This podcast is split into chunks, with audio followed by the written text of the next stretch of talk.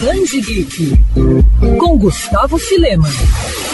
Jake Livingston vê gente morta. Com que frequência? O tempo inteiro. Parece um cenário assustador, não? Pois é. Mas essa é a realidade do médium adolescente que se tornou um best-seller instantâneo do New York Times com o livro Jack Livingston vê gente morta. Escrito por Ryan Douglas. Não bastasse ser o único aluno negro e gay da escola, Jake agora tem que enfrentar o dilema de encarar diariamente resquícios plasmáticos e sangrentos de tragédias do passado. E como se a história não pudesse piorar, o nosso protagonista ainda tem que aturar um adolescente problemático que no passado foi responsável por terríveis acontecimentos em uma escola do bairro e agora voltou como um fantasma poderoso, vingativo e obcecado por Jake. A obra é um lançamento da editora Galera Record.